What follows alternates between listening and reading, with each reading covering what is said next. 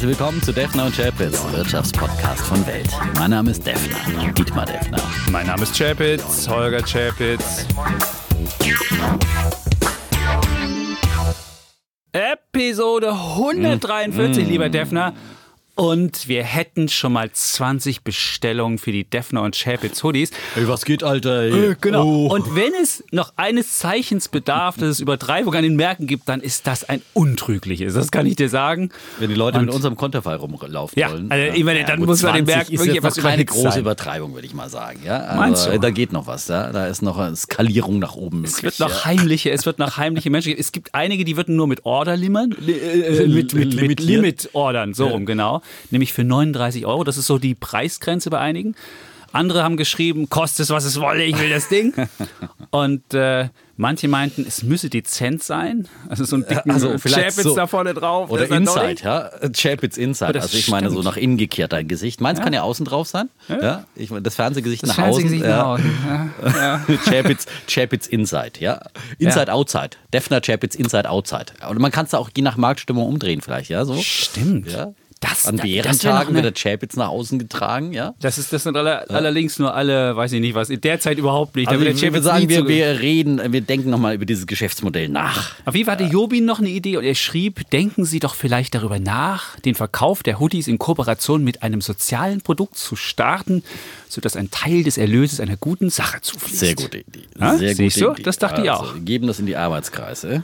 Ja, ja, nachdem wir schon unser Autogrammkartengeschäft äh, angeheizt haben. Also ein Geschäft ist hier überhaupt nichts. Es ist alles immer nur mehr Arbeit, was der Kollege Chapitz hier anschleppt. Ja, ja. Und die Kollegen vom Marketing mussten ja auch unsere Autogrammkarten Mehr machen. Arbeit, Ausgaben, aber wir tun es ja alles hier in unserer Non-Profit-Organisation Defner und Chapitz genau. fürs Wohl der Menschheit, fürs Wohl der Aktionäre. Fürs bessere ja, Anlegen. Ja, und deswegen diskutieren wir auch heute was und das liegt Das- mir sehr am Herzen. Genau. Wir diskutieren heute darüber. Meine Frau hat sich beschwert, dass man am Anfang nicht kapiert, worüber wir hier diskutieren. So ein bisschen mehr Struktur. Deswegen sagen wir heute mal, wir wollen darüber diskutieren, ob die Börse nicht so eine Art Casino schon geworden ist. Also ich bin auch hierher gefahren, es ist sehr früh, dass wir das heute aufzeichnen. Und dann hörte ich einen Podcast und da haben die jetzt eine Zockercorner eingerichtet. Und äh, äh, wenn man auch sich in seine Trade, Trading-Apps einloggt, dann sieht man, wenn man guckt, beliebte Aktien, nur Zockerwerte. Es gibt keine Standardwerte, die man da mehr findet. Und für mich sind das auch Zeichen dafür, dass wir da möglicherweise schon so einen Casino-Status haben. Und da gilt es mal wieder, dass der Bär hier ein bisschen Sieht. Bodenhaftung in Ja, die Sache Prophet, reinbringt. Der Prophet sieht die Zeichen, sehe die Zeichen des Ja. nahenden Unheils. Ich aber sage euch. Aber gut. darüber wollen wir dann ähm, diskutieren. Unbedingt. Ähm, Nicht vorziehen. Und äh, übrigens, äh, ja, Batterie. Ja, letzte Woche habe ich ja die hier E äh, Newcomer, Elektro äh, Newcomer äh, vorgestellt. Da waren ja einige I Ideen dabei. Und jetzt ist eine zum schon Beispiel weg. In diesem Index, ja. Ja. Darauf gab es eben ein Übernahmeangebot. Zack, weggekauft. Akasol ja schon eine längere Idee, die ich mal Stimmt. vorgetragen hatte. Ja, da konnte man dann auch fast 100% mitmachen. Na, schon die Steuererklärung gemacht? Wir vom Handelsblatt haben in einem Steuerspezial analysiert, worauf das Finanzamt bei der Steuer 2023 genauer guckt. In unserem PDF-Ratgeber finden Sie die wichtigsten 16 Neuerungen, Einstiegstipps für Elster und vier Wege, wie Sie das Maximum herausholen. Sichern Sie sich also jetzt das digitale Handelsblatt vier Wochen für nur 1 Euro unter handelsblatt.com slash mehrwissen. Und jetzt Also ist auch der hier Newcomer, jetzt ist der Newcomer nicht mehr in drin. unserem Podcast gute Ideen. Ja, Quantum unbedingt. Scape wurde jetzt gerade auch übrigens von Morgan Stanley entdeckt. Und Erst der äh, Defner, dann das Morgan ist Stanley. Also ich weiß nicht, Genau. wie es, also es ist wunderbar. Und äh, ja, wo du hier, wo wir gerade schon über gute Ideen, ich meine, Elon Musk, das ist ja der, der Meme-Lord, wie wir ihn, wie wir ihn nennen, weil er immer so schöne Tweets absetzt mit so äh, memeartigen Aktien oder Krypto-Ideen. Der hat mit seinen Bitcoins mittlerweile mehr verdient als mit all seinen Autos, die er zusammen verkauft hat in seiner, Du meinst bei Tesla? bei Tesla. Ganz genau. Und das ist doch Gut, schon ich habe ja? Tesla-Aktien jetzt, jetzt verkauft. Ja, muss ich jetzt ja nicht hier jeden Scheiß verteidigen, den Ja. Elon Musk so rausposaunt in Sachen Kryptomanie. Äh, wie gesagt, davon habe ich mich distanziert und seitdem fällt ja auch die Tesla-Aktie. Ja, Ja. ja. ja. Gut, wo, wir Ja. jetzt, wo wir jetzt hier schon so viel Liebe unserer Mithörenden und, und Mithörenden, sagt man das? Hörenden und Hörenden, äh, egal, mit, und, und unsere Hörenden haben, muss hier noch eine Sache, die mir persönlich auf dem Herzen liegt. Wir haben ja diesen wunderbaren Podcast alles auf Aktien und der Kollege Seifert ich haben da ja wieder eine Wette gemacht und äh, da lege ich hin. Es geht darum, wer mehr Instagram-Follower schafft. Es ich geht weiß, ihr seid eigentlich genervt. darum, dass es geht eigentlich geht's nur darum, dass sich Kollege Chapitz mal wieder nicht. in der Badehose ablichten. Nein, die Idee war, möchte. die, Kol- die Idee kam vom Kollegen Seifert. Das muss man hier mal sagen. Und die Idee war, wer mehr Instagram-Follower dazu gewinnt, binnen einer Woche, der gewinnt. Also wenn ihr mir einfach bis Donnerstag einfach folgt. Und das Mies an der Geschichte ist, beim Seifert haben einige geschrieben, ich folge auch dem Chapitz. Soll ich dem jetzt einfach mal entfolgen? Solche Leute gibt es. Und da muss ich sagen, Freunde von Defner und Chapitz, so geht es nicht. Also ich, ich fordere euch auf, folgt mir auf Instagram bis zum Donnerstag, dann ist Stichpunkt, äh, Stichtag und dann ähm, hoffe ich mal, dass ich die Wette gewinne und man mich nicht nochmal sehen muss. Man kennt mich ja in Badehose bei Instagram, das kann man ja sehen. Also will Schuldensühner kein Mensch ich. sehen. Also das muss Insofern, kein Mensch sehen. da muss keiner noch was dazu Schnee, sehen. Aber den ja. Seifert will man vielleicht mal in Kälte und Badehose so sehen. weiter. Ne? Also da will man ja auch. Nee, dummerweise ist der Schnee schon weg. Das haben wir bei der Wette nicht bedacht. Es ging darum, mit Badehose im Schnee zu stehen und am Donnerstag, wenn die Wette eingelöst wird, wird wahrscheinlich dann nur so brauner Matsch irgendwo sein. Dann stehst du in Badehose, die Leute denken, hä? Also das möchte ich nicht sein. Deshalb folgt mir Schuldensühner. So. Gut. Lange Vorrede, kurzer Sinn. Wir haben auch heute wieder neben unserem Thema, das angeteased wurde, unsere Bullen und Bieren Mhm. mit dabei. Und äh, ich fange mal an. Nee, bevor du anfängst, Was? müssen wir noch ein, ein wirklich, immer noch was auf dem Herzen? Eine wirklich nicht, ich habe was auf dem. Herzen, sondern eine, Max Was? hat was auf dem Herzen und zwar Max. wohnt er in Konstanz und studiert und hat Konstanz. jetzt schon Konstanz Am Bodensee. am Bodensee und hat ganz normal studiert und hat dabei schon seinen Sparplan gemacht, so alles, was wir empfehlen. Und nun fängt er an zu arbeiten und will und verdient dann richtig viel und will in fünf Jahren sich seinen sein? Traum, nein, will sich in fünf Jahren den Traum von seinem Häuschen klar machen. Und fragt jetzt, wenn er weiß, in fünf Jahren will er es machen, wie legt er sein Geld an? Und das ist ein Riesenproblem, was diese Generation hat, weil du ja eigentlich Aktien nur anlegen kannst, wenn du einen Horizont von sieben bis zehn Jahren hast. Und was soll er jetzt diese fünf Jahre mit der Kohle machen? Soll er sie, er schreibt, auf dem Tagesgeldkonto vergammeln lassen und zuschauen, wie die Inflation mein Geld wegfrisst und wie die Immobilienpreise davon rennen. Und in fünf Jahren steht er dann da mit einem Kaufkraftverlust und will sich dann seinen Traum wahr machen. Und dann fragt er, was soll ich tun? Ich stehe vor einer schwierigen Das Entscheidung. ist in der Tat schwierig. Und das ist wirklich, ehrlich, ja, Also ich meine, man kann ganz klar rational nicht dazu sagen, mit diesem, mit diesem Zeithorizont dann äh, groß komplett in Aktien zu gehen. Mit einem, mit einem Teil kann man das natürlich machen. Aber vielleicht muss man dann den Zeithorizont ein bisschen variabel gestalten. Ja, aber wenn er den wieder fünf Jahre. Also ich würde sagen, vielleicht kriegt er, kann er sich von seinen Eltern was leihen, falls die Börse in fünf Jahren schlecht steht. Also ich würde nicht die gesamte Kohle im, auf dem Tagesgeldkonto liegen lassen. Ich würde einfach sagen, man muss halt ganz breit streuend anlegen und wirklich überhaupt nichts Wettiges dabei haben, nichts Zockiges. Und dann hoffen, dass in fünf Jahren der Markt höher steht. Oder man kann sich halt die Hütte nicht leisten. Hm. Oder?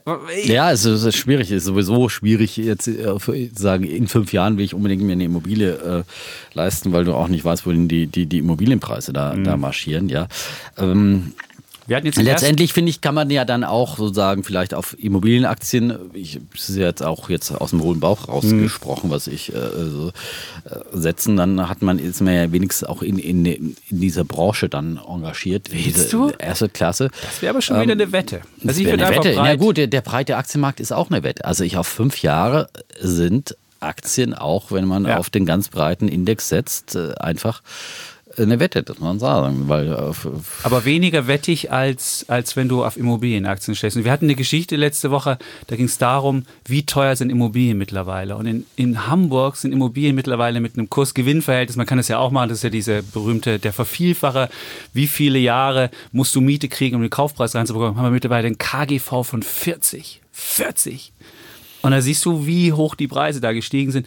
Und wenn du jetzt, äh, weil, weil das Problem ist, die Immobilienpreise steigen, aber die Mieten auch durch die Politik steigen nicht mit, sondern stagnieren. In Berlin waren sie sogar rückläufig, minus 6 Prozent.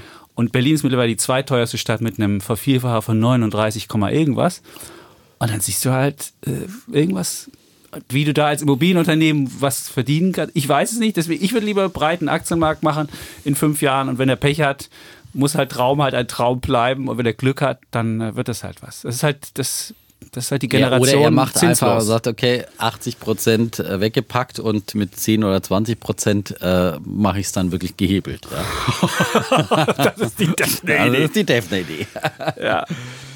ja, okay. Also ähm, das ist, es ist wirklich, es ist eine schwierige Frage auf so Ja, siehst du, deswegen dachte ich, ja. die müssen wir hier am Anfang mal ganz kurz diskutieren, weil das wirklich ganz viel. Er schrieb nämlich auch, über eine Antwort würde ich mich sehr freuen, da eure Hörerschaft doch recht jung ist, stehen vermutlich viele vor diesem Problem. Aber ich finde sowieso, also so früh möglich äh, im Prinzip einsteigen in die Immobilien, in die Immobilienleiter. So heißt sie in Großbritannien, habe ich neulich mal gelesen. Äh, die Real Estate, äh, Estate Letter. Äh, sodass man, äh, naja, dass man mit kleineren Immobilien anfängt und dann sich äh, was Größeres leistet. Ja, dann das kleinere Objekt dann vielleicht wieder verkauft äh, oder beleiht oder was auch immer. Andere Länder Aber- sind da anders. In Deutschland hat man, kauft man ein Ding und behält es das Leben lang. In anderen Ländern denkt man weil sich so natürlich auch die. Nebenkosten so wahnsinnig Ja. hoch sind. Das ist halt Genau. wirklich ein, also da muss die Politik noch viel machen. Ich meine, ein kleiner Schritt, der jetzt schon mal gemacht wurde, dass die Maklerkosten halbiert werden zwischen Käufer und Verkäufer, ist schon mal ein Schritt in die richtige Richtung. Mhm. Äh, Das finde ich ja gut ähm, und ähm, habe ich ja auch immer gefordert, dass man im Prinzip die Maklerkosten auf den Verkäufer umlegen sollte. Jetzt ist wenigstens der Verkäufer mit beteiligt und hat natürlich ein Interesse daran, vielleicht auch mit dem Makler dann zu verhandeln und äh, hier einen günstigeren Satz herauszuhandeln, weil er ja selber auch einen Teil davon bezahlt. Besser wäre es, wie gesagt, wenn der Verkäufer komplett äh, das Ganze bezahlt, ähm, weil das dann eben auch für den Käufer Eigenkapital schonender wäre.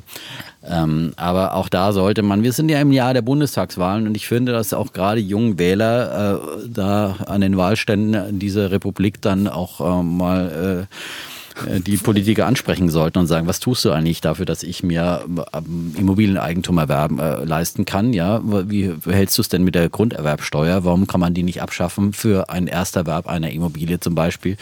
Und äh, wie hältst du es denn mit Der Aktienbesteuerungen Und der dergleichen? Grundsteuer, und was ist da alles Ja, noch für Grundsteuer schöne ist eine gibt? laufende Steuer, die auch die Mieter bezahlen, okay. Ja, aber die aber Grunderwerbsteuer ist vor allem der, der große Hemmschuh auch für den Erwerb, weil es ja vom Eigenkapital weggeht, ja, weil ich das ja aus dem Eigenkapital bezahlen Mhm. muss, genauso wie Maklerkosten und Notargebühren. Und da kommst du dann in Summe auf äh, äh, teilweise fast 15 Prozent bisher jetzt ohne diese Teilung Mhm. der Maklerkosten. Und das ist halt allein diese, diese Nebenerwerbskosten.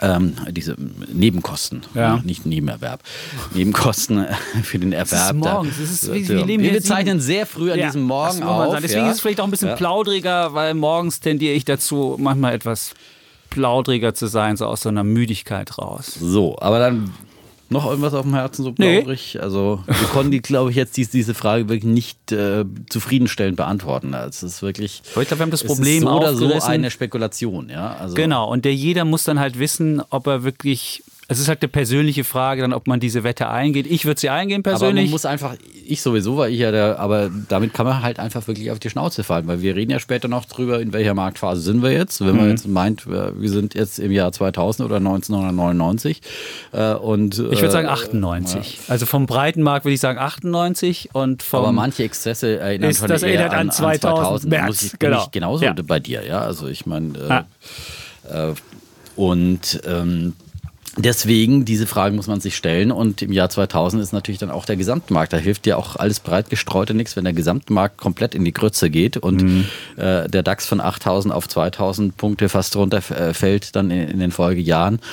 Ähm, dann ist es halt auch minus 75 Prozent. Gut, DAX würde man auch nicht nehmen, aber selbst Nein, der, DAX, selbst aber der breite Index hat jetzt nur einfach 50 einen verloren. breiten, ja. breiten Index wie, wie Kann auch DAX, 50 Prozent und, verlieren, da äh, hast du völlig kann recht. Auch äh, der MSCI Welt und gerade mit den Schwergewichten das ist ja ein großes Risiko an ähm, die, unseren großen weltweiten Indizes, äh, dass Mhm. gerade die äh, Technologiewerte da so dominant und schwergewichtet sind.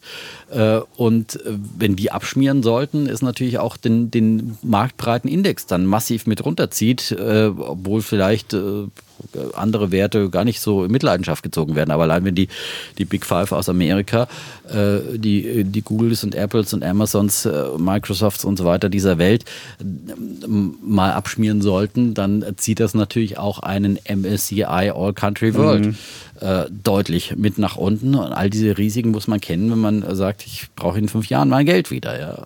Sehr gut. So nachdenklich kenne ich dich ja gar nicht. Das ist ja wow. Früh morgens. Dietmar, das ist dann, ja, da ist er bärischer, der, der Dietmar. Ich bin dafür ein bisschen aufgekratzter. Morgens um sieben. Gut. So. Aber das haben wir schön. Ich glaube, das haben wir jetzt haben wir die Problemlage haben wir jetzt erklärt und jeder muss dann selbst entscheiden, welche Risiken er da trägt und ähm, ja, ob möglicherweise auch andere Geldquellen noch für Max aus Konstanz Und auf jeden Fall, sind. ich würde mich auf jeden Fall beeilen, äh, weil äh, der Punkt ist auch, äh, so niedrig wie jetzt sind halt Kredite einfach äh, in fünf Jahren garantiert auch nicht mehr. Äh, und äh, je früher, desto besser. Mhm. Und ähm, ja, aber klar, braucht man auch erstmal das Eigenkapital. Und Das stimmt. ich habe ja Immobilieneigentum in der Nähe von Konstanz. Hast du? Ja, vielleicht beim Defner. Ja. Vielleicht verkaufst du sie mir da. Ravensburg. ja. Achso, ja gut. Okay. Ist ein bisschen nicht direkt am See. Kein, keine, kein Seeblick? Seeblick. Also ich glaube, Konstanz ist dann Noch auch Auch ein bisschen billig, teurer. ne? Ja, Konstanz ist sehr schön. Soll auch noch schöner als, als, als Lindau sein, habe ich mir erzählt. Obwohl ich ja Lindau schon sehr schön finde. Gut, jetzt haben wir auch noch ein bisschen was über äh, ja, den Bodensee erzählt. Dann können wir eigentlich zu Bullen und Bären zu unseren Rubriken kommen. Und ich glaube, du wolltest eben schon anfangen. Dann will ich dich nicht aufhalten, sondern einfach. Ja, ähm, ich würde mal anfangen. Wir haben ja schon öfters über Rohstoffe hier gesprochen. Agrarrohstoffe war in letzter Zeit äh, mein großes Thema. Und äh, wir beide haben ja aus diesem Sektor heute äh, Bullen, das sei schon mal vorweggenommen, weil es da einen riesigen Boom gibt. Und dieser Boom, ah ja, lässt wirklich Totgesagte jetzt länger leben. Das ist wirklich so für mich das Auferstehungswunder der letzten Woche. Das ist jetzt keine ganz, ganz neue Geschichte, aber es ist für mich wirklich ein Bulle der Woche wert, weil es ich, man treibt seine Augen und, und, und traut der Geschichte nicht, dass ausgerechnet die Stahlbranche zum Leben erwacht und dass ausgerechnet zum Beispiel bei ThyssenKrupp, die letzte Woche Zahlen vorgelegt haben, ähm, die Stahlbranche äh, wieder dem ganzen Konzern äh, dazu verhilft, äh, dass man ähm, in die schwarzen Zahlen zurückgekehrt ist im abgelaufenen Quartal. Also dieser Sanierungsfall seit Jahren äh, ThyssenKrupp äh, macht wieder Gewinn und ähm, macht vor allem auch im kriselnden Stahlgeschäft äh, wieder Gewinn. Äh, da hat man ähm, im abgelaufenen äh, Quartal von äh, im Vergleich zum Vorjahr von minus 144 Millionen Euro immerhin ist auf einen Gewinn von 22 Millionen Euro geschafft in dieser Stahlsparte. Auch in anderen Sparten gab es Fortschritte. Aber wie gesagt, das Erstaunliche ist für mich die Stahlsparte.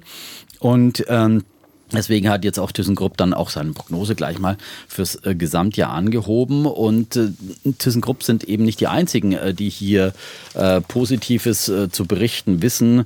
Da gab es am Tag vorher schon ähm, die, die Österreicher Fürst Alpin, äh, die hier äh, von der steigenden äh, Nachfrage aus den Bereichen Automobil, Bau und Konsumgüter berichtet haben und dass man fast wieder auf dem Niveau vor der Pandemie zurückgekehrt ist. Und ähm, dann gab es den Stahlhändler Klöckner und Co., der auch äh, letzte Woche per Ad-Hoc-Mitteilung vermeldet hat, wegen eines außergewöhnlich starken Geschäfts im ersten Quartal 2021 werde der Konzern das Ergebnis des Vorjahresquartals nicht nur deutlich übertreffen, wie zunächst avisiert, sondern es um den Faktor 5 bis 6 übersteigen. Als Grund gab Klöckner dabei die Erholung der Stahlnachfrage an. Also sehr, sehr viele Anzeichen und man muss sich einfach nur den Stahlpreis anschauen, die Entwicklung beim Stahlpreis. Äh, dann äh, sieht man, woher das kommt. Ähm, in Europa ist äh, der Preis für ein, eine Tonne Stahl vom 400 Euro im Corona-Tief auf jetzt über 700 Euro gestiegen. Krasser war der Anstieg noch in den USA. Da ging es von äh, 500 Dollar im äh, Corona-Tief auf 1160 Dollar nach oben. Und ähm, woran liegt die Entwicklung? Es liegt daran natürlich, dass äh, diese Krise der letzten Jahre, muss man ja sagen, die eben dann auch ThyssenKrupp mit in die Tiefe gerissen hat, ja dann immer mehr Kapazitäten auch abgebaut wurden und zuletzt vor allem dann auch in der Corona-Krise nochmal Kapazitäten abgebaut und zurückgefahren wurden. Und plötzlich zieht die Konjunktur wieder an, vor allem offenbar aus diesem Autosektor, zieht die Nachfrage deutlich an. Und plötzlich kommen die Stahlproduzenten nicht mehr hinterher und äh, können natürlich für die Autos zum neuen Problem werden. Wir haben ja neulich schon mal über das Chip-Problem Problem gesprochen, dass plötzlich äh, Chips Mangelware sind, äh, gerade für Autos. Und jetzt wird auch noch Stahl zur Mangelware. Also man äh, muss jetzt auch fast befürchten, dass das auch wieder die Erholung bremsen könnte, wenn eben jetzt nicht genug Stahl da ist, um all diese Nachfrage zu befriedigen. Aber eins ist klar, die äh, kriselnde Stahlbranche, und es ist ja eben nicht nur ThyssenKrupp, sondern auch alle anderen, äh, viele andere, gerade die europäischen Stahlhersteller und damit verbundenen Unternehmen, ähm, die äh, haben jetzt möglicherweise eine Wende geschafft. Äh, die haben ja auch ihre Kosten, gerade ThyssenKrupp zum Beispiel, deutlich heruntergefahren, haben in den letzten Jahren extrem restrukturiert. Und ähm, wenn jetzt hier ähm, dann wieder die Nachfrage und die Preise anziehen, dann äh, sind das natürlich hervorragende Aussichten, hervorragende Geschäftsaussichten. Und das hat man eben auch an der Börse honoriert. Äh, letzte Woche gleich sind die Stahlaktien dann eben deutlich angezogen. Auch Nippon Steel schon Anfang der Woche, letzte Woche ein ähnliches Bild ähm, in in, in Japan, also das geht weltweit. Und ähm, ich habe schon länger ThyssenKrupp Salzgitter. Oh ja, ich habe ThyssenKrupp, bin ich auch großer Fan. Genau, also Salzgitter, der zweitgrößte deutsche Stahlhersteller. Hast du auch? Habe ich auch. So, du hast immer seit, alles. Ich habe immer alles, ja. Also wie macht der das? Da hat mich schon der Seifert gefragt. Aber der Defner, wie groß ist das Portfolio vom Defner? Naja, Weil alles, ich habe schon länger reden, wieder nicht mehr nachgezählt, ja. Das ist ja, das ist ja. Ich habe, wann habe ich äh, in unserer Jahresendausgabe habe ich doch über mein Portfolio berichtet. Wie viel werde ich? Ja, aber da waren das nicht so viele. Also da waren sie nicht so. Es werden immer mehr.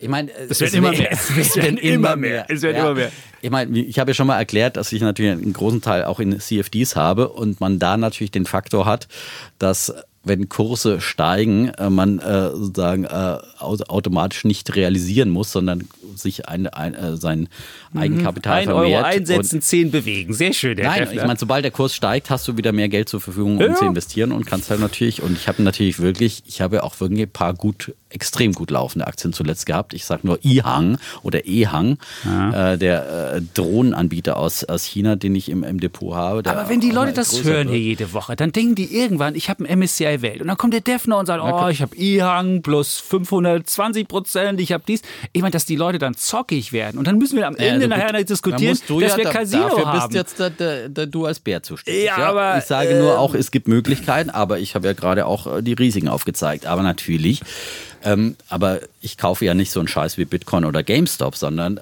So ein Scheiß Bitcoin so ein Scheiß. ist eine meiner besten Investments ja, gewesen. 6000 gekauft, ja, 15.000 jetzt. Ja, wunderbar. Ja, ja, Aber muss jeder für sich entscheiden, ja. was man kauft. Aber äh, es gibt solche und solche aus meiner Sicht und ich kaufe halt dann auch nur Unternehmen, denen ich, wo ich glaube, das ist eine nachhaltige Story auch. Und ähm, zum Beispiel, glaube ich, bei Ehang dran oder bei Jumia oder solche Sachen, die alle gut gelaufen sind und die sie alle, ich meine, Ehang äh, hat sich ja vom, vom Tief her, keine Ahnung, die kamen ja auch irgendwie aus dem äh, unter 10 Dollar Bereich mhm. und sind jetzt bei 120 Dollar, also äh, haben sich ja auch mehr als verzehnfacht innerhalb eines, noch nicht mal eines Jahres. Also, in, also, also das ist, äh, da ist sicherlich auch, da muss ich jetzt an der Stelle, gut, äh, äh, muss man wirklich sagen, okay, da jetzt vorsichtig, äh, da sollte man jetzt nicht aufspringen, sondern lieber eher wieder eine, eine Konsolidierung abwarten.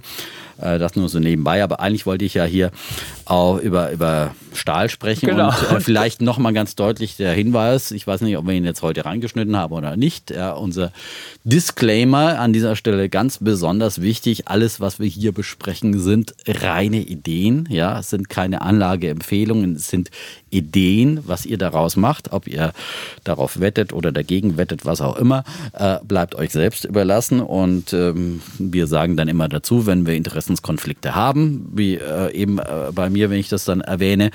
Und ähm, ähm, wie gesagt, das ist dann der, der klare Hinweis, dass es da dann eben auch einen möglichen Interessenskonflikt gibt. Und äh, deswegen sagen wir das immer dazu, nicht als Prahlerei, sondern damit wir eigentlich rechtlich hier auf der richtigen Seite sind. Aber jetzt zurück zu, zu den Stahlaktien. Das ja, ist ein kleiner Ausflug. Also, ThyssenKrupp habe ich und Salzgitter habe ich und Klöckner habe ich. Und alle drei habe ich dann letzte Woche. Auch, wie kommt man auf Klöckner? Alle drei, ja, Klöckner fand ich schon, habe ich schon ganz lange immer wieder auf der Beobachtung und okay. immer wieder mal gehabt. also wirklich, weil die sind Stahlszene total abgestürzt.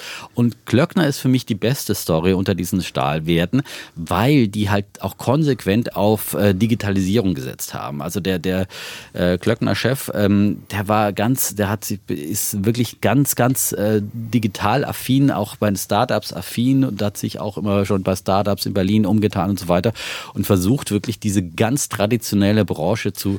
Äh, Giesbert Rühl, natürlich, Giesbert den haben wir doch auch genau, beim, beim Weltwirtschaftsgipfel in Paris getroffen. Äh, äh, Stammgast, Stimmt. muss man sagen.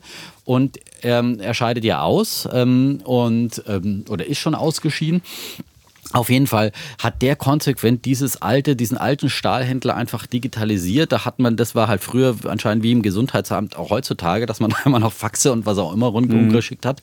Und die haben eben versucht, das Ganze zu digitalisieren. Und wenn man jetzt hier wieder auf eine steigende Nachfrage trifft und steigende Preise, ist ja für einen Händler auch ganz wichtig, weil dann hat er ja natürlich einen Hebel, wenn die, die Preise steigen, äh, dann ist das natürlich und, und, und das Ganze digitalisiert, dann ist das natürlich wirklich ein, ein, glaube ich, enormer Hebel. Und deswegen habe ich jetzt bei allen drei ThyssenKrupp, Salzgitter und äh, Klöckner dann nochmal aufgestockt äh, und äh, nochmal die Position verdoppelt.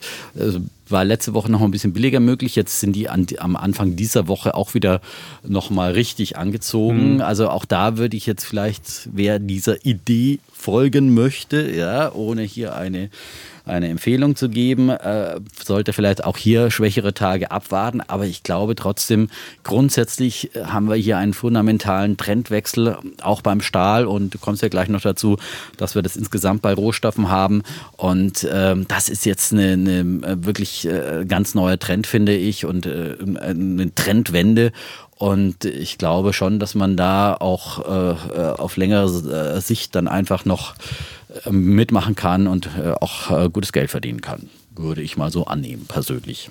So, jetzt könntest du Bulle der Woche genau, für die genau. Stahlbranche. Das wollte ich immer sagen, weil das würde ich jetzt mal so annehmen. Ich dachte, das kann doch kein Schluss sein. Du musst sagen, mein ja, Bulle, wir müssen die wollte, Wir wollen ja hier nicht zu viel pushen, sondern einfach Nein, ja, ja.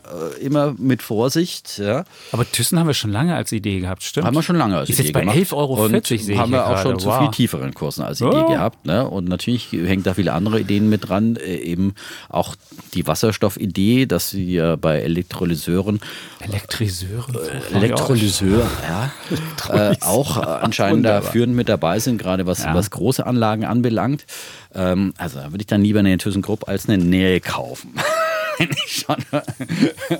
Nell mag ich nicht. Du für, magst nicht für, Nell. Ja, für alle, die. Äh, ja, alle, die heute zum ersten Mal dabei sind. Alle, Nell mag neu der, dabei sind. Defner ja. nicht. Und vollkommen überbewertet. Also ganz, ganz viele dieser gehypten Wasserstoffaktien sind vollkommen ja. jenseits von Gut und Böse. Ein wahnsinniger Hype. So. Aber sie will auch nicht mehr weiter steigen jetzt. Jetzt hat sie auch so, scheint so zwischen, so bei 30 norwegischen Kronen hat sie so ein Plateau erreicht. So, das Gut. war mein Bulle der Woche. Du könntest Schöner. jetzt. Ne? Ich könnte mit meinem Bullen der Woche anschließen. Mhm.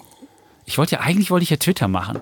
Und dann ist aber die Twitter-Aktie ja, davongelaufen. Twitter, die, ich würde ja denken, Twitter wird noch auf 100 gehen. Das ist ja so meine. Persönlich haben wir auch eine Wette mit Facebook. Da liege ich nicht so schlecht. Stimmt, ja. Weil Twitter ist ja ein völlig unterbewirtschaftetes Unternehmen. Unterbewirtschaftet vor allem, ja. Unterbewirtschaftet, ja. Wenn, wenn du nur so einen halben CEO ja, hast, der auch noch mit der Hälfte Square macht, dann musst du dich nicht wundern. Und die könnten jetzt kommen, weil die jetzt CNN übernehmen. Das ist eine coole Idee. Die habe ich letztens gehört. Dann können die nämlich richtig zu so einem News. Ja, Twitter übernimmt werden. CNN oder? Ja, Twitter übernimmt CNN, weil AT&T hat das damals gekauft und das ist für die völlig, ja, passt nicht wirklich.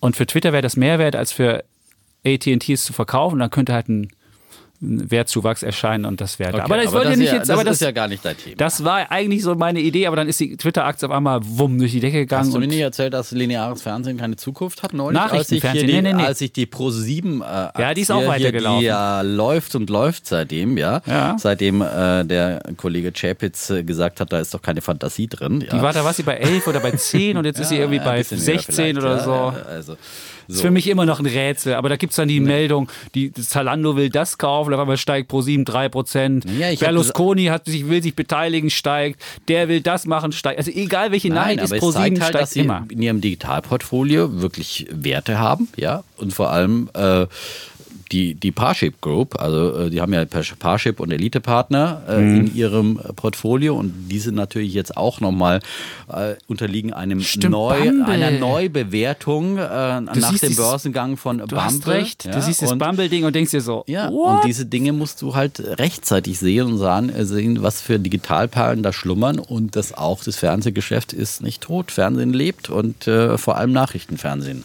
Das ja, aber das haben die Es, nicht. äh, Das wollen die, aber das haben ja, die nicht. Wo- So zur Information, die haben das Programm, die haben jetzt nicht so eine ABBA-Doku gehabt, die völlig abgesoffen ist. Ich weiß es nicht. Auf jeden Fall, einzelne Pro7 Sat 1 ist jetzt nicht so mein. Also ich weiß nicht, wann ich das letzte Mal das geguckt habe, als meine Frau bei Sat 1 die Nachrichten gemacht hat. Das gucke ich immer, ja.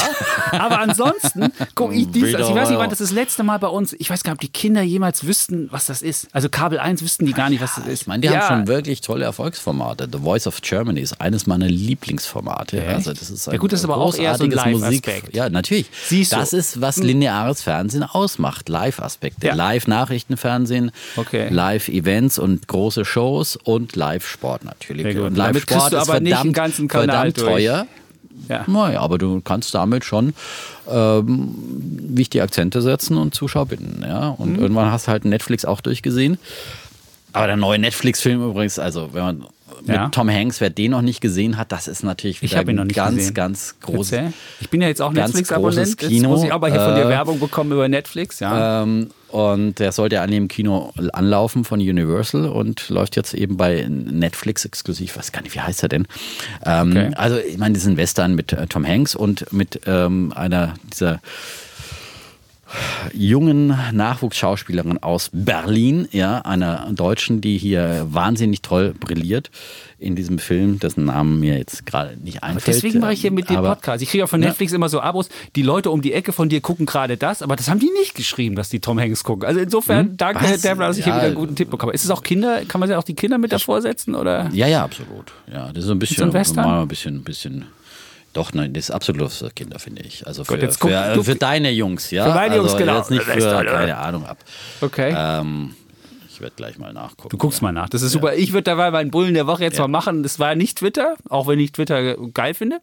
Es geht um Rohstoffe insgesamt. Du hast ja den, den Rohstoff Stahl hier mal dargestellt, ist aber längst nicht der einzige Rohstoff, der gerade steigt. Ölpreise sind auf dem höchsten Niveau seit 13 Monaten. Da haben wir ja gerade diese Kältewelle in Amerika, die dazu geführt hat, dass da nicht genug gefördert werden kann.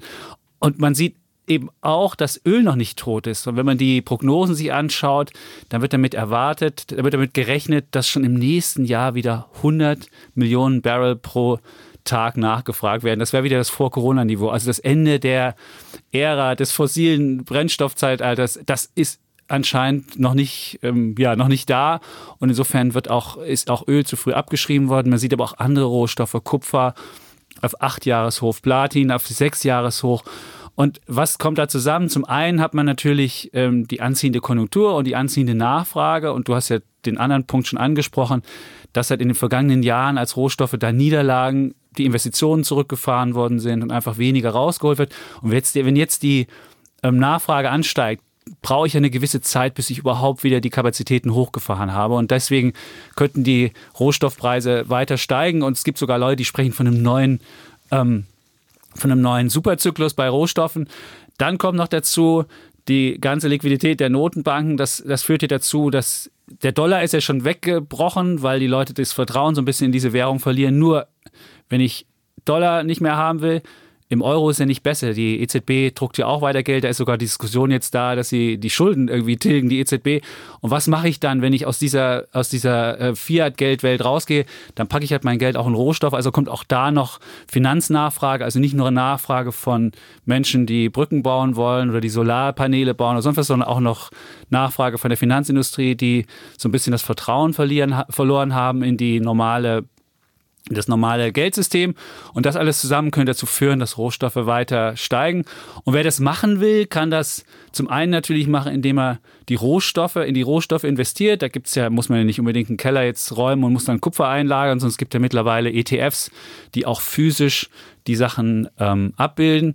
Ich würde jetzt nicht auf einzelne Rohstoffe setzen, sondern würde wahrscheinlich eher so einen Korb nehmen. Das gibt so ein iShares Diversified Commodity. Da sind eigentlich alle Rohstoffe drin und da hat man den gesamten Korb von Öl bis Kupfer bis irgendwas. Es ist wirklich ein breiter Rohstoff ähm, ETF, der alles abbildet.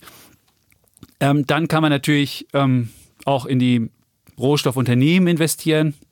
Und da würde ich auch keine einzelnen nehmen, sondern würde auch eher versuchen, ähm, einen großen, ähm, diversifizierte Sache zu machen. Da gibt es den FunEgg Vectors Global Mining, da hat man 165 Minenunternehmen drin, da ist auch Glencore drin, die ja großartige Zahlen rein äh, vorgelegt haben, oder es ist BHP Billiton drin, die ja auch gute Zahlen gehabt haben.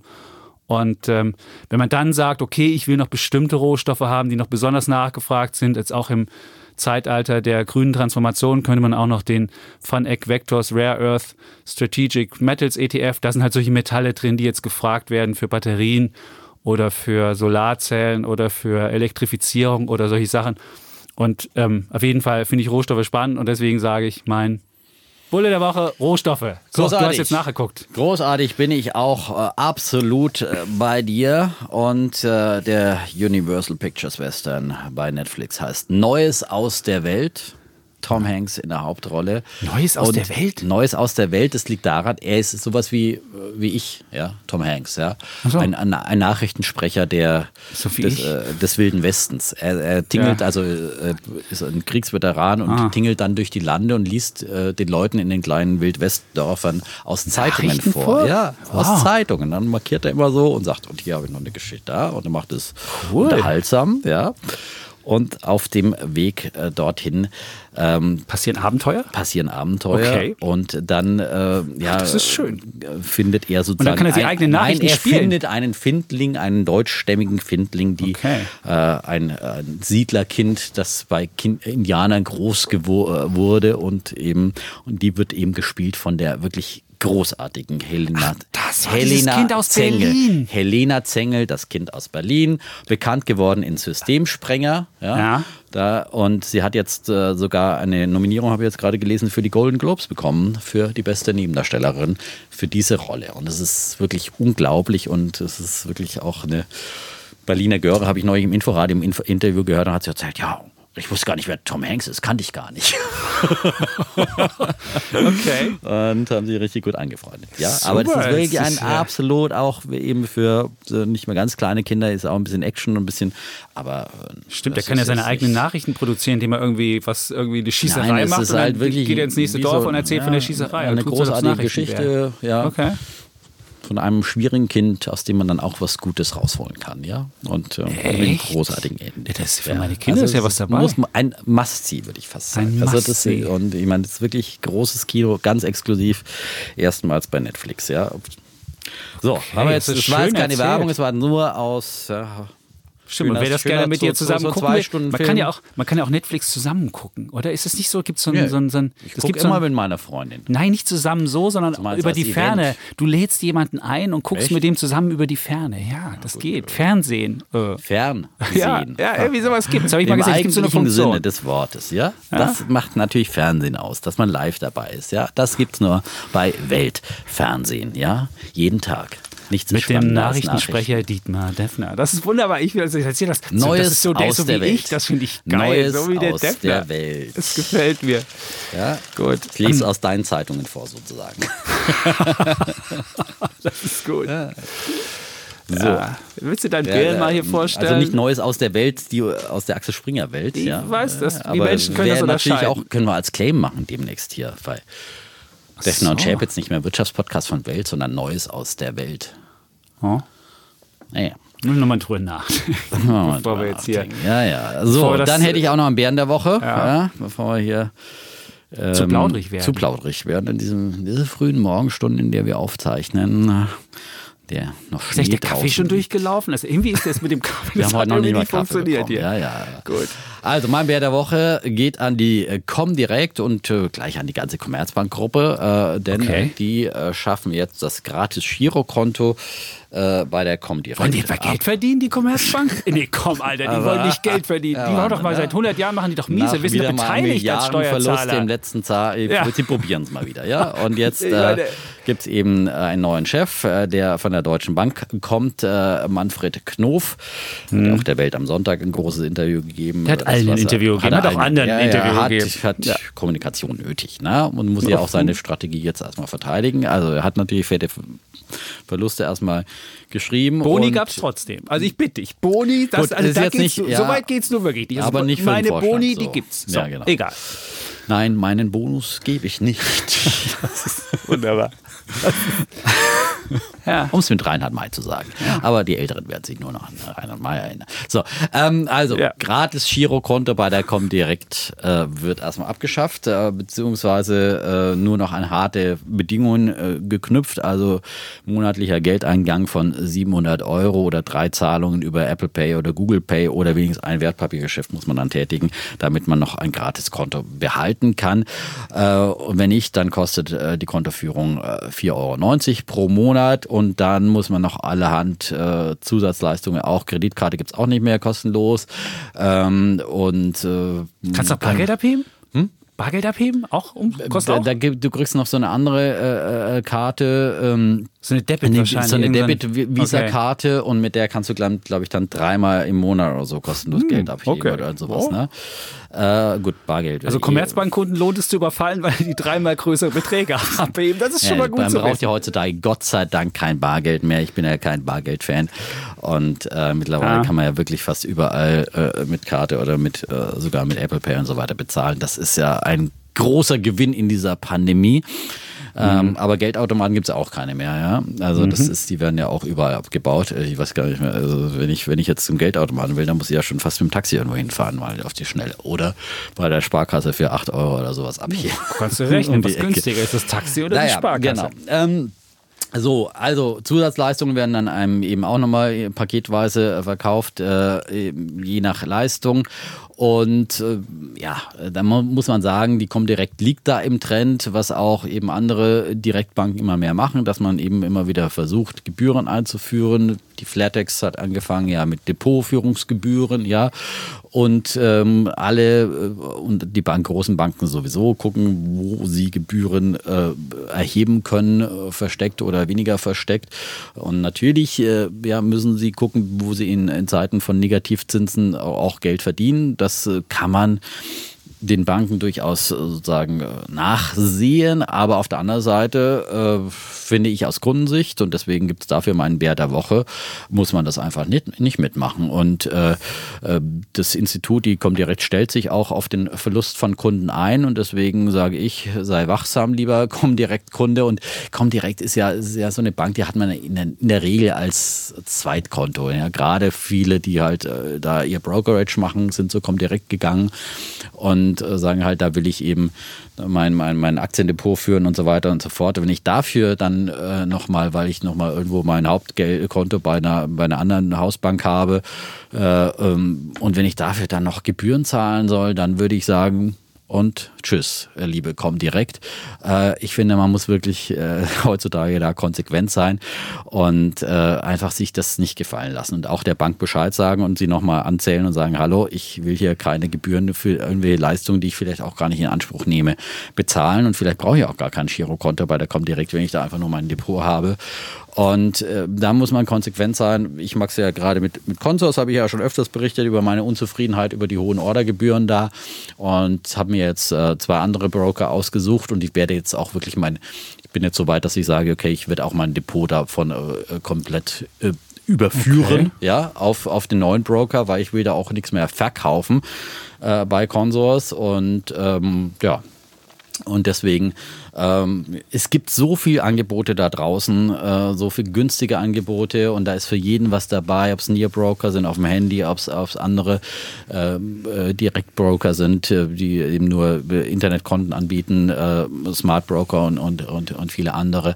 Ähm, also man muss einfach vergleichen und gibt immer wieder Vergleichstests. In einer November-Ausgabe von äh, Finanztest war da auch ein großer Test drin zum Beispiel und gibt immer überall Vergleichstests. Also man sollte sich einfach nicht mit äh, hohen Gebühren abfinden, sondern einfach, auch wenn es noch so schwer fällt, dann als Kunde dann auch äh, den, den Schritt weg machen. Man kann da teilweise auch sein altes Depot liegen lassen, wie auch immer. Aber man kann es auch mitnehmen. Das ist natürlich ein größerer Prozess, ein größerer Akt. Das dauert dann auch manchmal ein paar Wochen.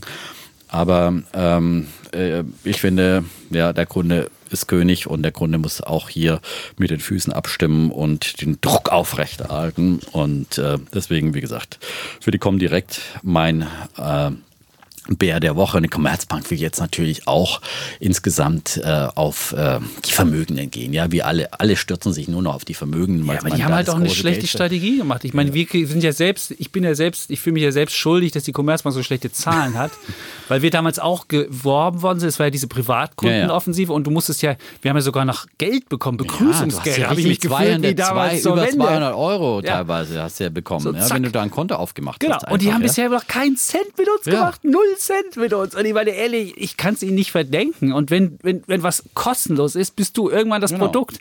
Und da du früher das quersubventionieren konntest, weil Geld noch was gebracht hat und jetzt ist Geld ja sogar was, was die Banken noch was kostet. Und deswegen kann es meines Erachtens nicht mehr kostenlos gehen.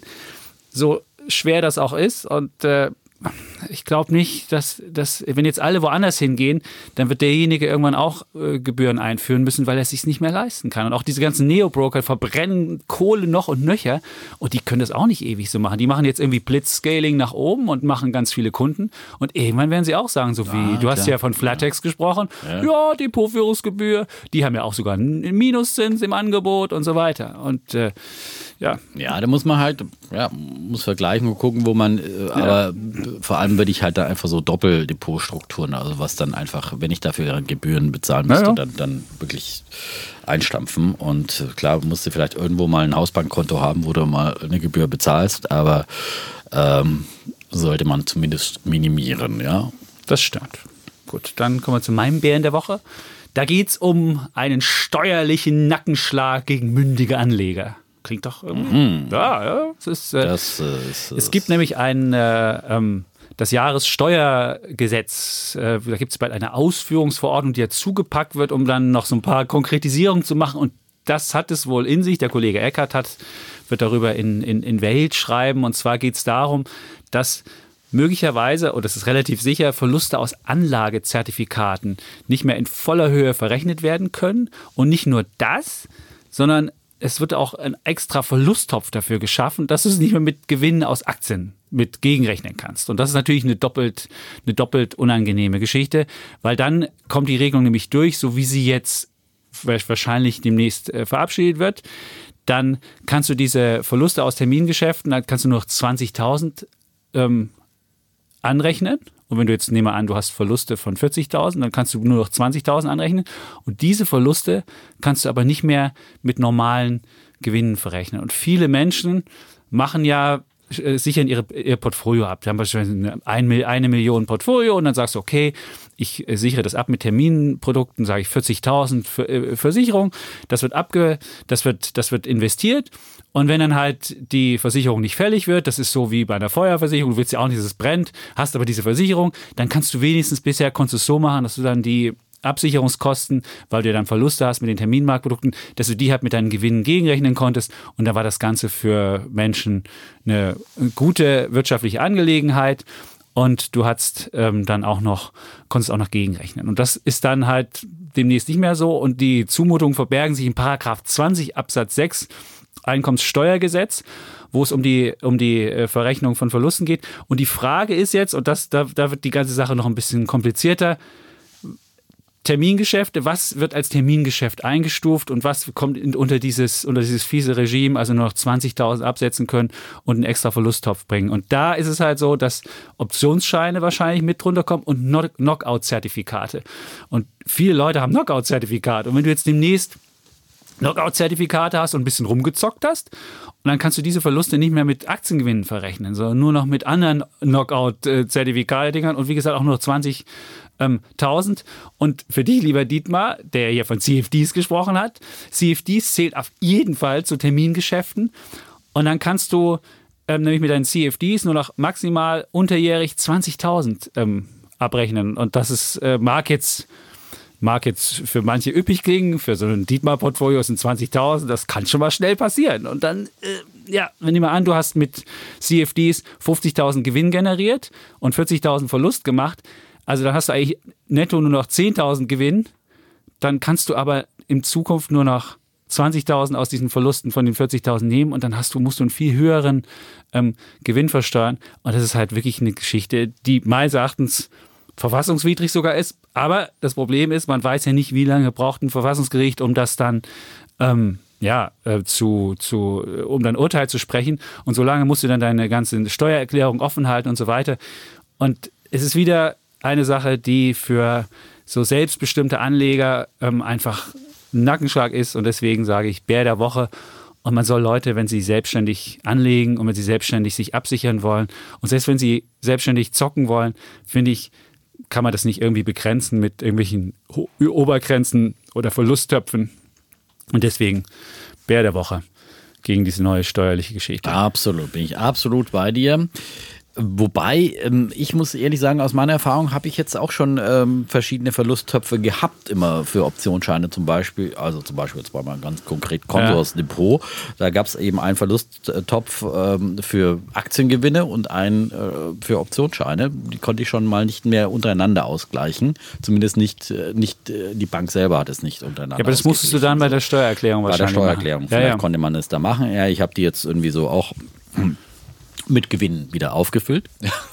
Ich meine, ja. in, in, diesen Zeiten kann man ja jetzt mal seine gesammelten Verluste abtragen, die man mhm. in 20 Jahren zusammengetragen hat und mühsam gesammelt hat, wie so ein paar Panini-Bildchen. Ja.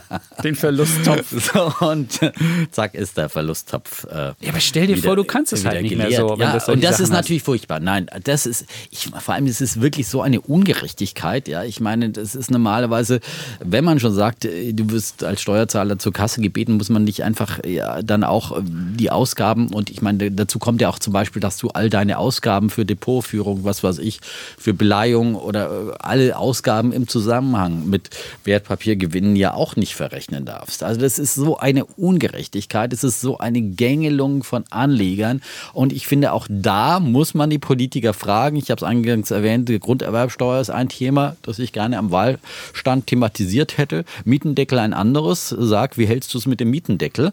Ja, und äh, und dann äh, all diese ähm, ähm, Aktionärsbesteuerungen, ja.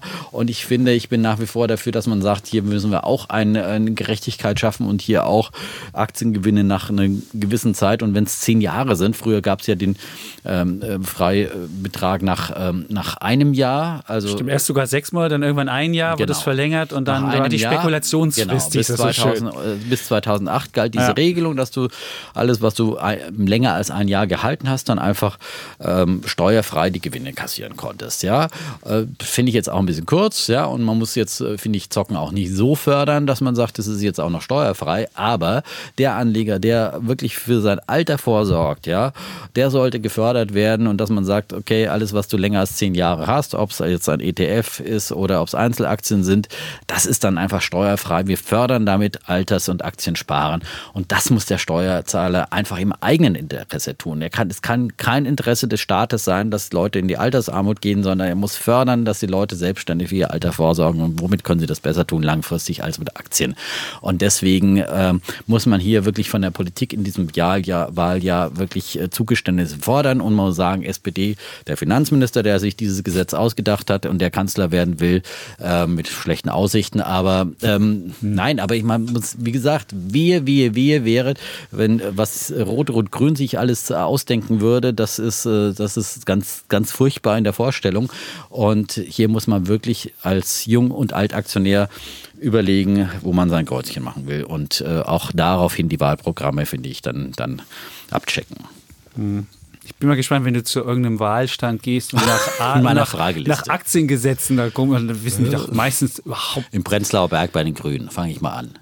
Mietendeckel können Sie sich noch vorstellen. Das geht. Noch. Also Mietendeckel werde ich schon mal ein paar Diskussionen. Aber wenn du dann sagst, Verlustverrechnung von meinen CFD-Sachen, der Verlust dann bin ich definitiv raus. Ja? Dann werde ich, dann werde ja. ich dann da ich öffentlich gebrandmarkt. Spekulant. Spekulant. Oh. Genau. Gut, dann würde ich jetzt mal zum Thema kommen und würde es mal einleiten. Das ist ja ein klassischer Chapitz-Einleitung. Äh, äh es ging ja um die Frage, das hatten wir schon gesagt, ist die Börse zum Casino verkommen? Und wenn man sich derzeit so die Entwicklung an den Märkten anschaut, dann kann man sich da schon das fragen. Äh, man hat ja erst diese Geschichte mit den Horden von Kleinanlegern, die gegen Hedgefonds äh, ge gewettet haben, die GameStop-Saga. Dann hatte man aber auch beispielsweise Cannabis-Aktien, Tilray, die verdoppeln sich mal einen Tag, den nächsten Tag halbiert die Aktie sich wieder. Und man merkt, was stellt halt so fest, dass es mit der realen Welt, was an, an vielen, bei, bei vielen Wertpapieren passiert, mit der realen Welt sich komplett entkoppelt hat. Und auch wenn man sich die neuen Missionsgeschichten anguckt, es kommen A, immer mehr Unternehmen mit Verlusten an den Markt. So hoch war der Anteil noch nicht mal 1999. Es ist egal, was an den Markt kommt und wie Gewinne machen, Verluste machen am ersten Tag muss es sich vervielfachen. Das ist auch eine der Regeln und IPOs, und das heißt ja nichts anderes als ähm, ähm, Börsengänge, sind, werden so wie, wie das große Los gesehen. Dann gibt es Einzelpersonen wie Elon Musk, die können mit einfachen Tweets Aktien oder Kryptowährungen nach oben jubeln. Und was für mich da faszinierend ist, dass es nicht nur funktioniert, sondern dass dann auch keine SEC kommt, also keine Börsenaufsicht und sagt, weißt du, äh, das hat so ein bisschen was mit äh, Wertpapierschwindel zu tun, was hier passiert oder Sachen hochjubeln. Und bei, bei, bei, bei Elon Musk hat man das ja gesehen. Die Firma hat erst Bitcoin gekauft und dann hat er das Ding nach oben gejubelt. Also jeder merkt jetzt, oder bei diesem Dogecoin, diesem, diesem, diesem äh, dieser, dieser Kryptowährung, was ja eigentlich eine Parodiewährung war, da ist es ja nicht anders gewesen. Und man könnte sich ja überlegen, dass er damit seine eigenen, seine eigenen Positionen nach oben gebracht hat. Und er hat ja mitnichten geschrieben, übrigens, Klammer auf, ich habe das auch, Klammer zu, sondern hat es einfach nur nach oben gejubelt. Und wenn man Menschen auch trifft oder Anleger, junge Anleger trifft, dann äh, wird, es, wird die Börse ein bisschen so als, als, als Game begriffen. Und ich habe ja vorhin schon gesagt, als ich hergefahren bin und den Podcast gehört habe, mit einer Zocker-Corner drin, dann fragt man sich, das, das, hat überhaupt keine Bodenhaftung mehr. Ja, wenn ihr ein bisschen spielen wollt und meine Kollegen hier im Büro, die haben auch eine neue Aktie hier gefunden und, und äh, äh es ist für mich hat das hat das nichts mehr mit mit Aktienanlage zu tun, dass man dass man äh, dass man äh, einfach die Börse als als als als als so Spiel begreift. Man kann das natürlich einen spielerischen Aspekt haben, das ist ja überhaupt keine Frage, aber für viele ist es ja nur noch Spiel. Und äh, wenn man sich auch anguckt, in Amerika, die Statistiken sind die wirklich relativ, relativ deutlich, als diese ganzen Stimulus-Checks gekommen sind, also in Amerika die, das ganze Geld, dann gingen die, dann gingen die ähm, Robin Hood also von dieser, von dieser Kleinanleger-Broker nach oben. Man konnte wirklich sehen, Stimulus-Check und äh, eine, eine Woche später gingen die, gingen die monatlichen Zahlen bei Robinhood hoch und das war mehrmals, weil es ja mehrmals diese Checks gab und demnächst gibt es ja wieder Checks und dann kann man sich wieder vorstellen, dass es weiter so geht. Und äh, es wird mit Penny Stocks ge, ge, ge, äh, ge zockt, in, in Deutschland beispielsweise Walterbau oder BBS Kraftfahrzeugtechnik oder jetzt äh, Beth Kanna, das war diese Geschichte, die da in dem Podcast erzählt worden ist. Und wenn man auch immer diese Listen anguckt bei Trade Republic, was sind die beliebtesten Aktien, es sind nur noch Zockeraktien drunter. Und da muss ich gestehen, oder Hallo Collective ist auch so ein Ding, oder Halo Collective, ich habe keine Ahnung, was die machen. Aber man sieht halt, ähm, es ist einfach eine Zockergeschichte geworden. Und nicht nur Aktien werden gezockt wie Sau, sondern in Amerika ist es sogar so, dass die Leute noch mit Optionen rum, rumhampeln. Das, das Optionsvolumen hat sich mittlerweile verdreifacht. Und da wird das ist wirklich fast schon wie so, ein, wie so eine Lotterienummer. Man kauft Optionen, die weit aus dem Geld sind. Und wenn dann die Aktie in die richtige Richtung geht, dann hat man halt einen Batzen Geld verdient. Und das alles zusammen ist für mich ein Anzeichen dafür, dass es ja in, an vielen Stellen gezockt wird. Niemand schreitet ein. Börse so als Ablenkung gegen die Langeweile. Man hat so die Neo-Broker, die das einem zumachen, die einem noch, noch da helfen.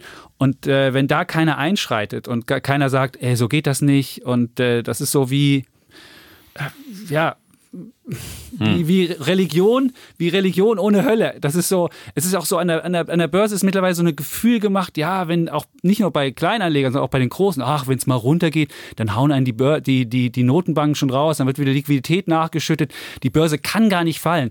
Und Kapitalismus ohne Pleite und Börse ohne Verluste sind sowas wie, wirklich wie Religion ohne Hölle. Wenn es nur noch Himmel gibt, dann braucht es auch keine Religion mehr. Und dann gibt's, ist alles entgrenzt und es gibt keine Regeln mehr. Und das ist für mich eine ganz schwierige Angelegenheit. Und deswegen würde ich sagen, viele Sachen erinnern mich an wirklich Casino und nicht mehr an geregelte Börse mit fundamentalen äh, Geschichten.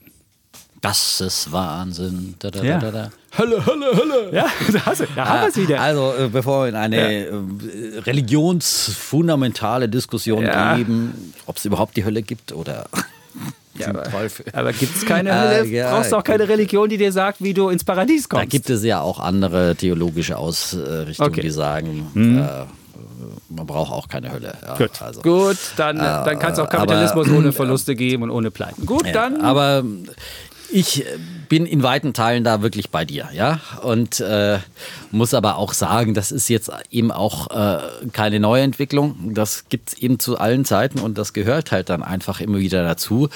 Und äh, da muss man einfach sagen, lieber Anleger, lieber alter Anleger, Altaktionär und lieber Junganleger, sei einfach wachsam und sei vorsichtig. Und äh, es gibt in der Tat, there is no free lunch, äh, sagte man im Wilden Westen. Und äh, das gilt auch hier. Und ob es jetzt eine Hölle gibt oder was auch immer, es gibt auf jeden Fall Kursverluste. Ja? Das muss man sich einfach gewahr sein. Und ich glaube, viele der Reddit-Trader haben das jetzt schon mal am eigenen Leib erfahren. Ja? Die sind mit GameStop hochgefahren und äh, sind mit GameStop wieder in die Hölle äh, abgetaucht. Ja? Und äh, wer oben eingestiegen ist und auch bei 500 Dollar haben ja Leute diese Aktie sie gekauft, sonst hätte sie keine 500 Dollar erreicht, ja.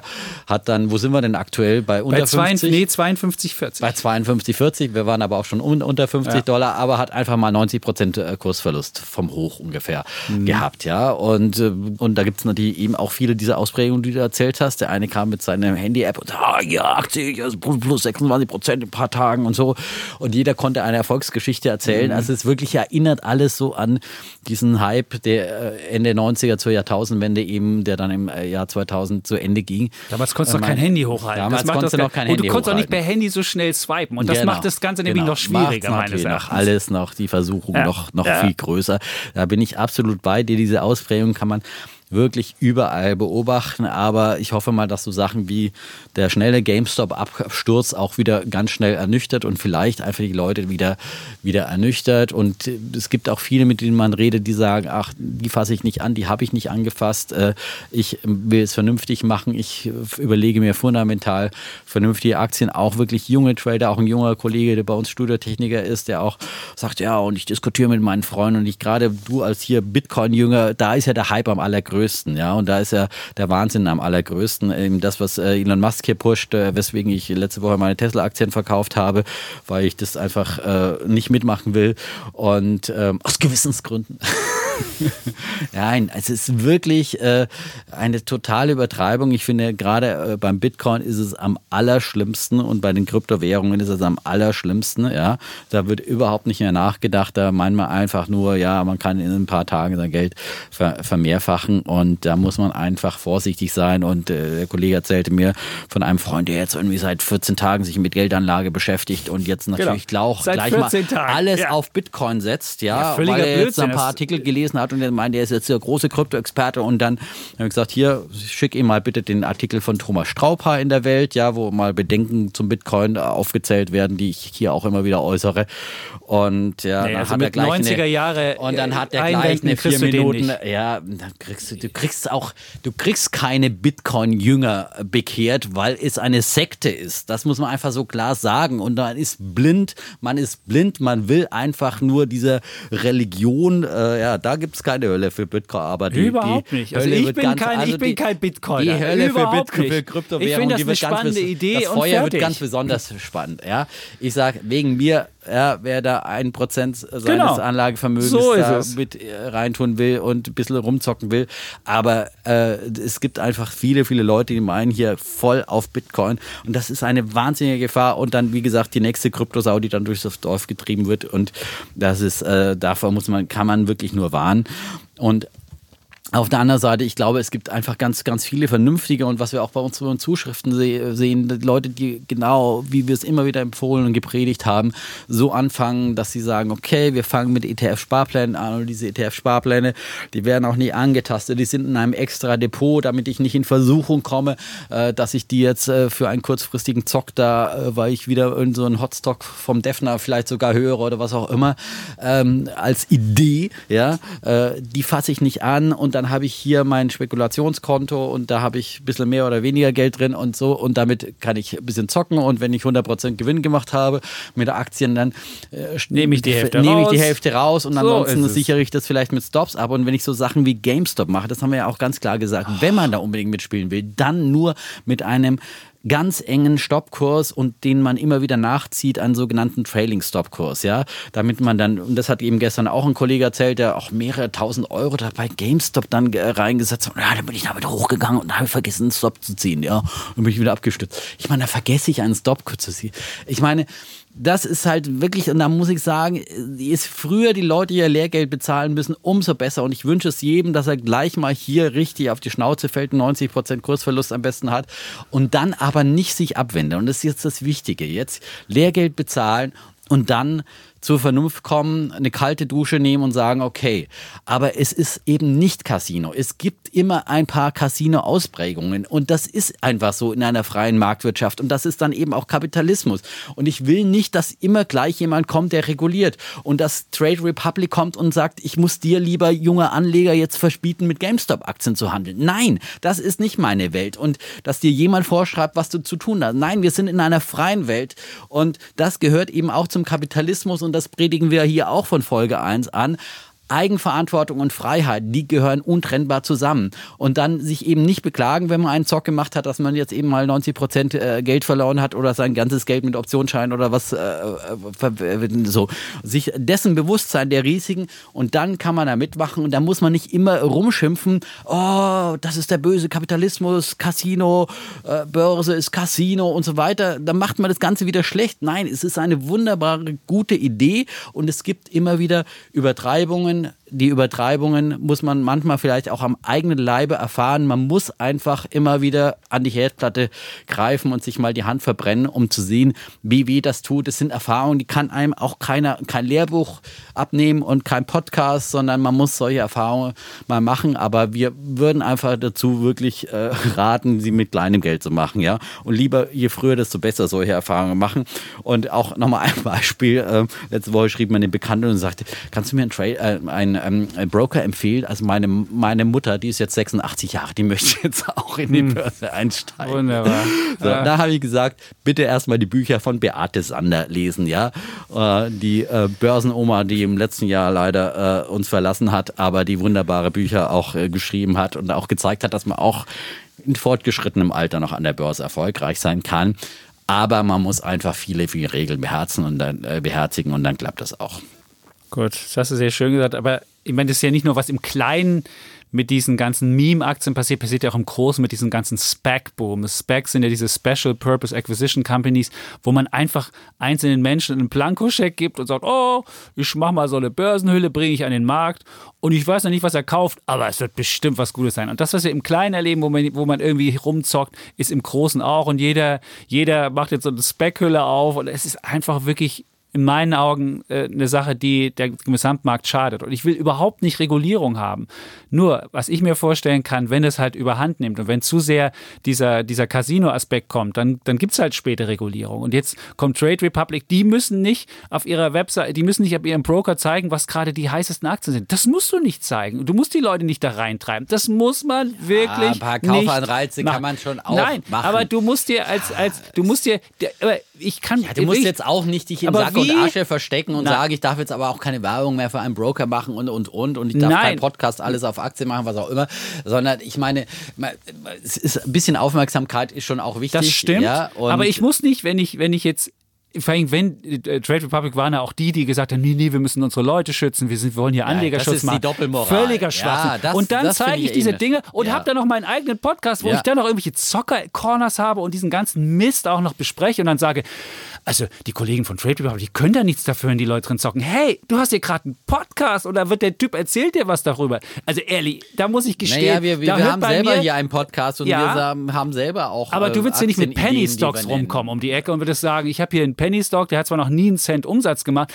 aber da gehen gerade meine ganzen Kollegen drauf. Das würdest du eher erzählen, dass du sagst, äh, Moment mal, Kollege, das ist eine, es ist eine gewisse Art von Entkopplung, aber nicht von der Faszination und sagen, hey, man kann ja spielen und das gehört ja dazu und spielen Spielen ist wunderbar. Nee, Spielen Anlage ist ist Anlage und Spiel ist Spiel. Und Casino ist Casino, und Casino Börse ist, Casino. Börse. So. Das ist absolut richtig. Und man sollte beides nicht vermischen. Und wenn So man, ist es. man kann schon auch mal einen Talk machen, aber dann sollte man sich Ja. dessen bewusst sein. Aber ja? das ist nicht das Anliegen. Ja, und dann nicht, und dann nicht, aber Ja. auch sagen, die ganze Börse ist ein Casino und äh, es ist ganz Ich habe nicht gesagt, die ganze Börse, aber es Genau. gibt halt ganz große Teile der Börse. Und für mich aber ist Specs, halt, um dazu nochmal, also finde ich auch ganz, ganz furchtbar. Ja? Also ich finde, da muss wirklich irgendwo äh, mal auch eine Börsenaufsicht ran, weil das ist, da wird einfach jetzt, äh, ich meine, wenn man sich die ganzen Listen von irgendwelchen ehemaligen Investmentbankern ansieht und Oliver Sammer inklusive, die da jetzt aufspringen Mhm. und äh, da ihr, ihr Heil suchen, dann äh, sieht man schon, äh, dass da wieder einer das große Geld wittert, äh, an dem er verdienen kann. Und ich meine, there's no free, äh, irgendjemand muss dieses Geld auch bezahlen, ja. Und da wird halt dann einfach wieder mal wahrscheinlich der Kleinanleger auch oft abgezockt, weil er irgendwie halt einfach, man kauft, ist es einfach eine Lotterie. Du kaufst ein Ja. Los, ja, Ja. Und äh, bist jetzt ohne irgendwelche fundamentalen, äh, ich meine, du bist dann willfährig ausgeliefert, äh, was jetzt in diesen Börsenmantel da rein äh, kommt und, Und hast noch geringe einfach, Rechte. Das kommt noch dazu. Als geringe Kleinanleger Rechte, hast du die geringsten Rechte, Und du bist genau. eigentlich der Verarschte, da soll man einfach nicht mitmachen. Und ich finde auch, da muss die Börsenaufsicht ran, weil das ist, ist wirklich, ich meine, da gibt's, macht ja auch keiner mehr ein, ein normales IPO, wenn's, wenn, es diesen einfachen Weg gibt. Ähm, gab es früher- 63 Prozent der IPOs, 63 Prozent der IPOs sind Specs mittlerweile. Gab es ja früher auch schon. Na- Natürlich gab es da Aber nicht in dem Börsenmäntel, die man gekauft hat von irgendwelchen pleitegegangenen Unternehmen. Und, Das waren mal äh, 20 Prozent. Aber jetzt hast du aber- 63 aber dass Prozent. das jetzt so ein Boom ist so. Blankoscheck-Unternehmen, wo du einfach Leuten ja, Geld gibst und sagst, oh, oder, oder Lotterie, würde ich sagen. ganz ne? genau. Kaufst einfach los für Ja. äh, die Summe X und hoffst, dass jetzt da irgendwie ein heißer Scheiß reinkommt. Ja? Das kann und passieren. Das kann passieren. Das aber, ist aber, äh, ja. je mehr dieser Boom wird, er wird komplett, der wird ganz schnell entarten, weil da nur noch Scheiße verkauft wird, bestimmt, ja, äh, demnächst. Äh, Ja. Und äh, bei den ganzen Leuten, die da aufspringen. Und dann vielleicht reguliert sich das Ganze auch selbst, ja. Hoffen Wollen wir es hoffen. Aber da muss man wirklich extrem vorsichtig sein als Anleger. Gut. Ja. Wobei es erfolgreiche Specs gibt wie NIO, das hatten Natürlich. wir ja schon, oder ähm, Ja, andere, aber andere Unternehmen, aber es ist halt eigentlich auch wenig. immer noch, äh, wenn dann das Unternehmen dann drauf fusioniert wurde, dann auch noch einsteigen. Das Und Nikola ist eben ein Ja, ist auch ein Beispiel für ein ist Spec. Mhm. auch ein Beispiel für ein ja. Am Anfang erfolgreich, am Ende weniger. Ja, So. aber das ist ein typisches Beispiel, dass so Firmen wie Nikola eben diesen Weg wählen, ja, weil sie nicht über ein Prospekt gehen wollen, wo sie ihre äh, Chancen und Risiken dann auflisten und ähm, den klassischen Weg gehen und äh, irgendwie äh, eine Preisfindung äh, und, und dergleichen und äh, sich eine Bewertung aussetzen wollen, sondern einfach mir nur so. Und äh, das wird mehr von solchen unseriösen äh, Firmen anlocken und deswegen ist äh, Spec eigentlich, eigentlich kein Qualitätskriterium, auch wenn es ein paar gute Firmen ja auch gemacht haben, ja, muss man auch sagen. Ja.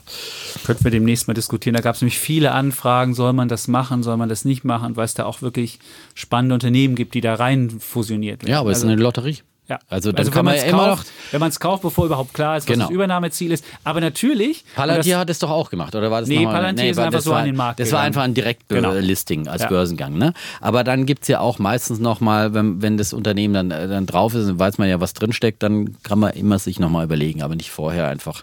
Aber der Katze- große Gewinn die- ist natürlich, man sieht das ja beispielsweise bei F-Box, das E- EV-Box, das ist so ein, so ein Hersteller von diesen, von diesen äh, äh, Wall, Wallboxen für Private, die da ihr Auto aufladen können. Und da gibt es F-Box und die sind in so ein TPG, Beneficial, irgendwas reingegangen. Und was du aber siehst, wenn halt der Spec, wenn, wenn klar wird, wer da reingeht, dann gibt es den ersten großen Kursgewinn, dann verdreifacht sich der Spec. Nur du weißt halt nicht, es gibt halt nur wenige Beispiele. Und das dann zu nehmen, zu sagen, ich kaufe jetzt mal lauter Specs und hoffe, dass dann auch so ein spannendes Ziel gefunden wird, würde ich nie machen. Und als Kleinanleger ist man immer der Dumme. Du kaufst ja. die Katze im Sack, du Ja. kaufst wirklich, also, und vielleicht noch nicht mal eine Katze. So ist es.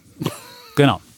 Gut, da sind wir uns einig, da können wir jetzt eigentlich gar keine Wette machen. Wir können natürlich, ich hätte sonst gesagt, so. wir gucken mal, es gibt nämlich so Spec-IP, Ja, so meine, bestimmt keine Spec-ETFs. Spec-Wette. Jetzt hätte ich eine Spec-Wette dir hier angeboten, aber du willst sie nicht annehmen. wir haben Gut. natürlich auch schon viele Wetten in diese Richtung gemacht äh, und ähm, Gut, dann äh, lassen wir die Wette. Wir haben ja eine, da ging es ja darum, dass die heißesten Kleinanlegeraktien besser abschneiden als Genau. der Gesamtmarkt. Die hatten wir schon. Da liegst du ganz gut. Die läuft noch richtig gut für dich. Und ähm, dann lassen wir die Wette und machen keine neue. Ja, wir überlegen uns dann wieder eine Wette fürs nächste Mal. Jetzt haben wir die Welt schon wieder einmal Wieder umrundet. umrundet, ja. Das ist wunderbar. Vergesst nicht zu folgen dem Chavez, damit ich nicht mit Badehose da stehen muss. Also das muss ich wirklich nicht. Das ist Ja, das ihr will man dürft natürlich auch sehen. dem Team Defner folgen, auch wenn ich hier mich Unbedingt. nicht mehr wettbewerben mit dem Kollegen Chapitz stellen will. Dietmar.defner Ja. hast du. Ich habe Schuldensühner. Genau, man kann auch dem Defner folgen. Ja, Das man kann auch dem, stimmt. dem Defner folgen. Und äh, ich habe da zum Beispiel schöne Fotos aus Myanmar gepostet von meiner Reise aus dem Jahr 2017. Ja, und äh, macht mich traurig, was da passiert.